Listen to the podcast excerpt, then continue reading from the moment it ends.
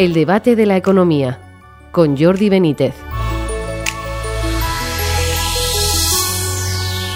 Bienvenidos al debate de la economía. El traslado a Países Bajos de la sede social de Ferrovial ha levantado una gran polvareda en el gobierno, que sigue buscando argumentos, a menudo muy subidos de tono, para conseguir que no se vaya.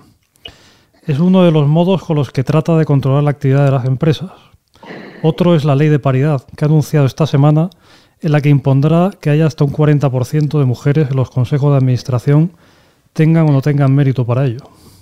La presión del gobierno sobre los empresarios, que son los que crean empleo y riqueza, crece, aunque parece que estos por fin empiezan a defenderse. Ya era hora. La presión sobre quienes crean empleo coincide con la difusión esta semana del número de fijos discontinuos inactivos en nuestro mercado laboral, que eleva en casi medio millón la cifra de parados. Para analizar estas cuestiones tenemos hoy con nosotros a José Ramón Piñar Boledas, profesor del IES. Bienvenido, José Ramón. Pues muy buenas tardes, aquí estamos. Y a Leopoldo Abadía, ex profesor del IES, conferenciante y escritor que, por cierto, acaba de publicar un, nuevo libro, La marca de Dios. Bienvenido, Leopoldo, y enhorabuena por el nuevo lanzamiento. Hola, muchas gracias. Buenas tardes. ¿Qué tal? Pues de todas formas, hay que decir que sigue siendo profesor del IES. Sigue Lo de profesor del IES es como el sacerdocio. Da carácter. No se puede renunciar. Dura siempre, dura siempre, efectivamente. Eso es así. Bueno, bueno, bueno, pues nada. Luego diré que a José Ramón le aprobé yo y quedará, mejor todavía. Eso Oye, pues aprovechando que, que, claro, estáis en una, habéis estado toda la vida, ¿no? Y, o seguís estando en una escuela de negocios que trata con muchos empresarios, pues me gustaría saber vuestra opinión sobre lo que está pasando con, con Ferrovial, ¿no? Pues cómo lo veis, pues bueno, el anuncio de su salida, la reacción que ha habido. Adelante, el que queráis, Leopoldo, por ejemplo, si quieres. Bueno, pues mira, oye, yo esto, eh, lo de Ferrovial me ha gustado mucho. Eh, he escrito un artículo que se titula Nada es gratis. Y digo que empiezo, me remonto a cuando Borrell era ministro de Fomento, que alguien dijo, eh, las autovías me gustan más porque son gratis. Y dijo, aquí gratis no es nada, todo se paga. Eh, se paga de una manera o de otra. Bueno, y entonces, eh, todo aquí, pues se puede insultar a las empresas, se puede decir que si Botín y Galán protestan es que vamos a en la buena dirección. Se puede decir que, que los que, que llaman antipatriotas, es curioso que gente que no ha creído nunca en la patria llaman antipatriotas a los que se han ido ahora. Bueno, y entonces pues dicen cosas tales como decisión nefasta, Yolanda Díaz, empresa pirata, mala consejera de la codicia, Países Bajos paraíso fiscal. Y, y no se dan cuenta que es que a base de decir tonterías con todas las empresas, pues llega una empresa y se va. Ya está, y no pasa nada, tú. Ahí estamos en libertad total, pues me voy. Y entonces, eh, pues el, pobre Pedro, Pedro pues está haciendo una tour por Europa, pues pronto, porque pronto le tocará ser presidente. Y yo pienso, cuando está hablando de antes, la, me, acuerdo de, no sé si os acordáis, aquella frase que dijo Javier Clemente, cuando era, me parece que era el entrenador del Atlético de Bilbao, que dijo, lo peor cuando te meten un gol es la, la cara de tonto que se te crea. Bueno, pues chico, yo es que le estoy viendo a, Pedro Sánchez delante de la primera misión de la marca con una cara de tonto. Y yo, claro, hijo mío, te has metido un gol, te lo has metido tú mismo. Y entonces digo, digo, hombre, me acuerdo, me, acuerdo de un de uno que conocía bastante a Zapatero, que me dijo un día, mira, Leopoldo, mal no lo quiere hacer nadie. Y yo, no, ya lo sé, ya lo sé. Y hablando otro, pues decía, cuando uno mete la pata la saca, bien. Y entonces lo que me temo es que este chico no ha aprendido nada y que ha empezado a insultar ahora y que, y que piensa que decir, insultar a los señores del puro, que es gratis, que no. Y de repente se le escapa uno. Y entonces empieza a echar la culpa a la fiscalidad, al antipatriotismo, a los periodistas de España y se le olvida sellar el único responsable. Dos puntos. Él. Pues ya, te he dicho lo que pensaba. adelante, José Ramón. Ah, bueno, mira, yo eh, eh, tengo un alumno que se ha hecho headhunter y que es, se ha ido a vivir a Irlanda porque el 98% de su negocio lo tiene, digamos, ofreciendo altos cargos, que es los que buscan los headhunters, los cazadores de cabeza, a distintas empresas que, que al final eh, han sido internacionales. Claro. Y, yo le dije, me lo encontré y dice, oye, estoy en Irlanda, estupendo.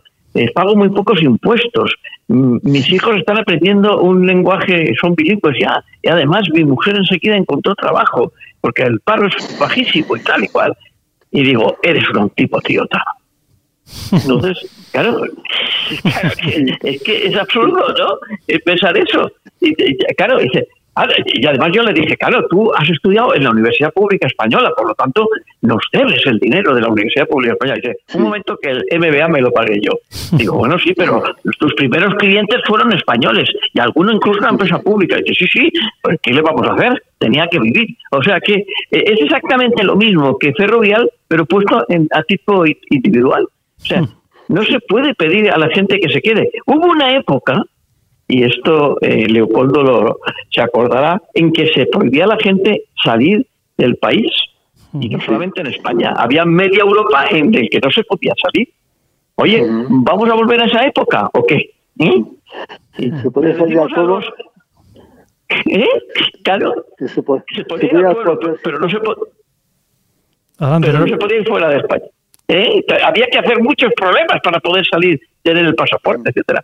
Vamos, es que estamos en Europa, la libertad de movimiento, de capitales, de tal, es una de las cosas que hemos firmado. No podemos impedirlo. Es más, entonces tendríamos que decir que, hombre, que este, esta empresa que ha venido a Sagunto, que si mal no recuerdo es una empresa extranjera, a la que le estamos dando millones de euros con un PERTE, es antipatriota del país de donde venga. Pues eso es un absurdo. Todo, o sea, todo, todo es un absurdo. Ahora, también he de decir una cosa. Yo he escrito un libro que no he vendido tanto como Leopoldo, que se llama Tsunamis Políticos, y en el que se habla de consejos para empresarios y directivos en sus relaciones con la política. Y en ese libro se dice que a corto plazo hay que tener mucho cuidado con el poder, porque tiene un arma de destrucción masiva que se llama el Boletín Oficial del Estado. Y, y, entonces los empresarios tienen que tener mucho cuidado a la hora de tener sus relaciones con los gobiernos. Porque los gobiernos, entre otras cosas, tienen al Ministerio de Hacienda, que es también otro arma de destrucción masiva. Entonces, a mí me parece que tiene toda la razón Ferrovial, pero se ha equivocado en el momento, en la forma y en la discusión que ha tenido a la hora de comunicar. Probablemente su DISCOM, que se llama ahora el director de comunicación, no ha estado lo más hábil del mundo. Oye, por hablar de, para que no, agotemos el, podcast en este tema, pero bueno, es un, tema muy de actualidad que es la ley de paridad. ¿no? Eh, ah, pues un tema siempre muchas veces polémico, ¿no? Entonces, en cuanto a la presencia de las mujeres, Leopoldo, ¿qué, te parece? Ay, señor, bendito. Ay, señor. Eh, yo mira una cosa, yo de verdad, eh, si las mujeres son las que las de la ley de paridad, ¿no? El 40% si son personas inteligentes, bien formadas, eh, pues oye, totalmente de acuerdo. Ahora, si son mujeres, por ser mujeres, de ninguna manera, porque pueden venir las... Porque una cosa que yo sé es que hay mujeres bobas, lo mismo que hay hombres bobos. Y entonces no me interesa a mí tener el consejo seis señores tontos con seis señoras tontas. Eso hundirá, hundirá el país. Por tanto, a mí cuando dicen ley de paridad, que sean mujeres, por favor, que sean inteligentes, que, sea, que, que, hayan estudiado, que sepan. Entonces, oye, me da lo mismo que sean hombres, que mujeres, que niños. Pero por favor, que no, que no me digan que hay que poner mujeres porque, mm, porque tenemos experiencia de que de vez en cuando ponen a las tontas. Y si quieres empezamos a decir nombres de las tontas, pero no sería correcto. José Ramón, ¿tú ah, Bueno, yo, yo creo que eh, lo que no ha explicado el señor Sánchez es que esto en realidad es transponer una directiva de la Unión Europea. O sea, que no es que es que estaba, era de obligado cumplimiento, por así decirlo. Y la Unión Europea lo pone porque hemos de saber que en estos momentos lo políticamente correcto eh, es esto de, digamos, la discriminación positiva en favor de la mujer. En, en principio podría que ser bastante razonable si, como dice Leopoldo, fueran las mujeres inteligentes. lo que habría que decir es, bueno, esto pues, oiga, como mucho, pues, pues vamos a poner un periodo de, tiempo en el que se, se ayude positivamente a las mujeres y una vez ellas estén ya situadas, pues oye, pues hay, el que más pueda, para él, como dirían en, en Valencia, ¿no? pues eh, yo, yo lo que diría, pues como mucho, no estaría mal esa discriminación positiva si fuera, digamos, con un plazo determinado. Y dice, mire, en el año 2000, tanto, pues ya cada uno, el que, el que valga, que valga. Pues ya hemos conseguido que las mujeres estén, y ahora, a partir de ahora, pues la, carrera para todos igual. Bueno, pero porque sí es verdad que hasta ahora ha habido un techo de cristal y un techo de cemento, como dice nuestra profesora Nuria Chinchilla, en la carrera de las mujeres.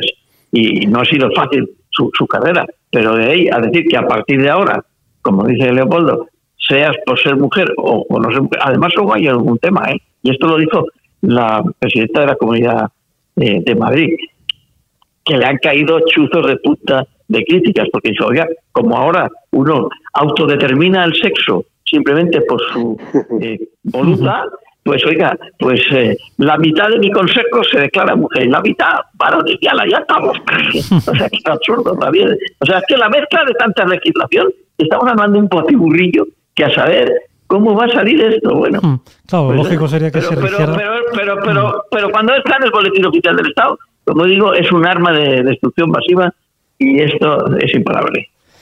Claro, lógico sería que se rigiera por, por, los méritos, ¿no? O sea, que, que bueno, que sí. Ya, sí, pero, pero, sí, pero, pero es verdad que ha habido una cierta discriminación a la mujer. Eso es verdad, o sea, nadie, nadie lo puede negar. Y por tanto, ayudarla un poco no está mal. Ahora bien, si lo haces eternamente, al final resulta que es injusto también.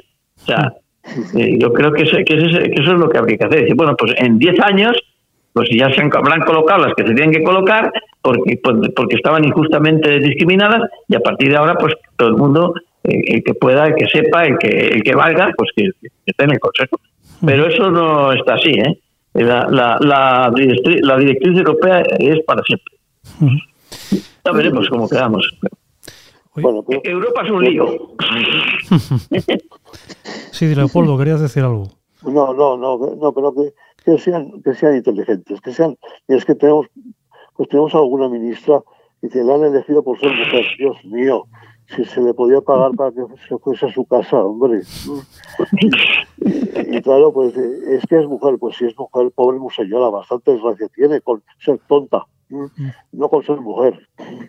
Y luego con la ley trans, bueno, pues ya ahí nos liaremos totalmente porque si los hombres quieren ser mujeres y las mujeres quieren ser hombres, pues al final, mm, pues al final, al final no se sabrá, no se sabrá qué discriminación posible tenemos, si a favor de unas unos o a favor de unos unas, no lo sé. O sea que, que por favor, que discurran con la cabeza en vez de con los pies, por favor. Claro. y comentábamos al principio también que la, la bueno que han salido se había pedido desde hace tiempo los datos de los fijos discontinuos inactivos, es decir, las personas que, no están trabajando en ese momento y que no cuentan en el paro. Y, bueno, esta semana se ha, sabido que son pues casi medio millón. Eh, José Ramón, tú que sigues un poco el, habitualmente ¿no? estos datos, ¿qué te ha parecido? Bueno, yo, yo escribí hace un par de meses un artículo eh, aconsejándole a Yolanda Díaz, que es la ministra de Trabajo, que hiciera eh, esa estadística, que bueno, pues el SEPE dice que hay tantos parados, pero además hay tantos fijos discontinuos, y de esos fijos discontinuos hay tantos que están inactivos, es decir, que en realidad son parados discontinuos, porque hay fijos discontinuos y parados discontinuos. Con lo cual, eh, bueno, y, y, entonces que cada uno sume lo que quiera. Y de hecho yo sumaría esos 500.000 a los 2.900.000 de parados porque están inactivos y están pagados por el SEPE. Esos 500.000 son gente que están teniendo un contrato fijo, discontinuo, es decir, que alguna vez los llamarán, se llama llamamiento, la recuperación del trabajo, están cobrando como si estuvieran parados. O sea, a efectos de arcas públicas, los estamos pagando igual que a los otros parados del SEPE. De manera que, eh, pues si, las estadísticas fueran reales, dirían 2.900.000 de, de parados parados, 450.000 o 440.000 que son, son de fijos discontinuos en periodo de no actividad. Y por tanto uno diría, bueno, pues para mí los parados son 2.900.000 o para otro economista serían 2.900.000 para 440.000, pues 3.500.000 aproximadamente. Y el porcentaje es el 12% o el 13%, lo cual es importante a los efectos, digamos, de análisis. Porque el fijo discontinuo sin actividad, en realidad está esperando que le llamen. Pero puede que ocurra que en lugar de llamarle el contratador eh, de discontinuo, le llama otro y se va. Y entonces, con otro trabajo fijo discontinuo. Es decir, que eh, en realidad es un parado, pero hay que contarlo como lo que es. Fijo discontinuo sin actividad. y, lo cual quiere decir que, mm. Claro, lo cual quiere decir que, que tenemos muchos más parados de los que realmente figura. Es decir, gente que paga el SEPE y las administraciones públicas por estar parado, 3 millones casi y medio. Punto. Lo cual pasa del, del 12 y pico al 13 y pico de paro, que es, que es el doble de la media de la Unión Europea. Y eso es un dato importante. Ah, bien es cierto que en España eh, esa cifra hay que mirarla con lupa, porque así como, por ejemplo, el pleno empleo se alcanza, por ejemplo, en Estados Unidos con un 3 o un 4%, en España bajar del 8% de, se llama paro friccional es casi imposible. Cuando en cuando cuando Aznar me parece que en el año 2000 y pico eh, llegamos al 8%, es que no había forma de encontrar gente que trabajase porque no había trabajadores dispuestos a trabajar. que el 8% español es más o menos el pleo pleo y eso se debe a la legislación tan digamos favorable al que se queda eh, sin trabajar, no digo un paro que no es lo mismo, ¿eh? pues que, que, crea un incentivo a no estar en, el, eh, en la actividad, digamos, reglada o la actividad oficial, porque a lo mejor están teóricamente en paro y no están eh, en la actividad y están en la actividad, digamos, negra. O sea que todo esto es por eso es bastante complejo, pero que, nos suene la cifra de tres y medio y no la de tres eh, Le, Leopoldo, para terminar, cuéntanos brevemente de, tu nuevo libro que se, se presenta. Menos, mal, menos mal que que no nos has hecho hablar de lo de José, lo de José Ramón porque no tengo ni idea. Oye, este, lo de, lo de mi libro es que es la primera vez que escribo un libro con otra persona, que este, en este caso Tony Segarra, que es un publicista fenomenal. Y este hombre un día, pues desayunando, me dijo que él tenía la teoría de que todo lo que se había hecho en, la, en el tema de comunicaciones mm, en las empresas desde el principio de la actividad eh, históricamente, pues estaba copiado de la Iglesia Católica. Bueno, entonces me pareció que era curioso, le dije, escribimos un libro, oye, nos ha salido un libro, pues realmente, pues, oye, que, que, parece que es verdad, que por ejemplo, la palabra propaganda la inventó eh, un papa en 1622 cuando creó la Congregación de Propaganda FIDE. Y luego muchas otras cosas, mira, nos hemos reído mucho porque hemos trabajado mm, a base de, de hablar. Él decía, estos son diálogos entre un católico que eres tú y uno, hombre, que, que es, soy católico pero un poquito menos practicante. bueno, y entonces dijimos, oye, mira, primera cosa, se puede decir cualquier cosa, o sea, aunque sea, aunque sea una energía, ya la arreglaremos luego. Oye, y nos ha salido muy bien, trabajar con Tony ha sido una delicia, una delicia porque es un tío formidable, que sabe mucho, que es muy humilde. Y luego, para colmo, encontramos un asesor teológico en Roma que se llama Jordi Pujol. Y entonces es un sacerdote muy bajo, porque hemos trabajado mucho, y entonces eh, de vez en cuando eh, este Tony Segarra le escribe para alguna cosa y nos dice, ayer hablé con, con Jordi Pujol el bueno y entonces me dijo esto. entonces pues se conoce, el, el libro sale el día 15 ya, yo creo que puede ser un exitazo o una castalla rotunda, no lo sé. Bueno, estaremos ahí la marca bueno, de la Dios. próxima vez que, que, quieras hacer un libro, habla conmigo, que yo quiero vender, y no solo escribir. Pues, pues el día que quieras. Muy bien. Bueno, pues con esto tenemos que, tenemos que llegar al final de, del programa. Muchas gracias a José Ramón Pinar Boledas, a Leopoldo Abadía y a ustedes por seguirnos y les esperamos en una próxima edición del debate de la economía.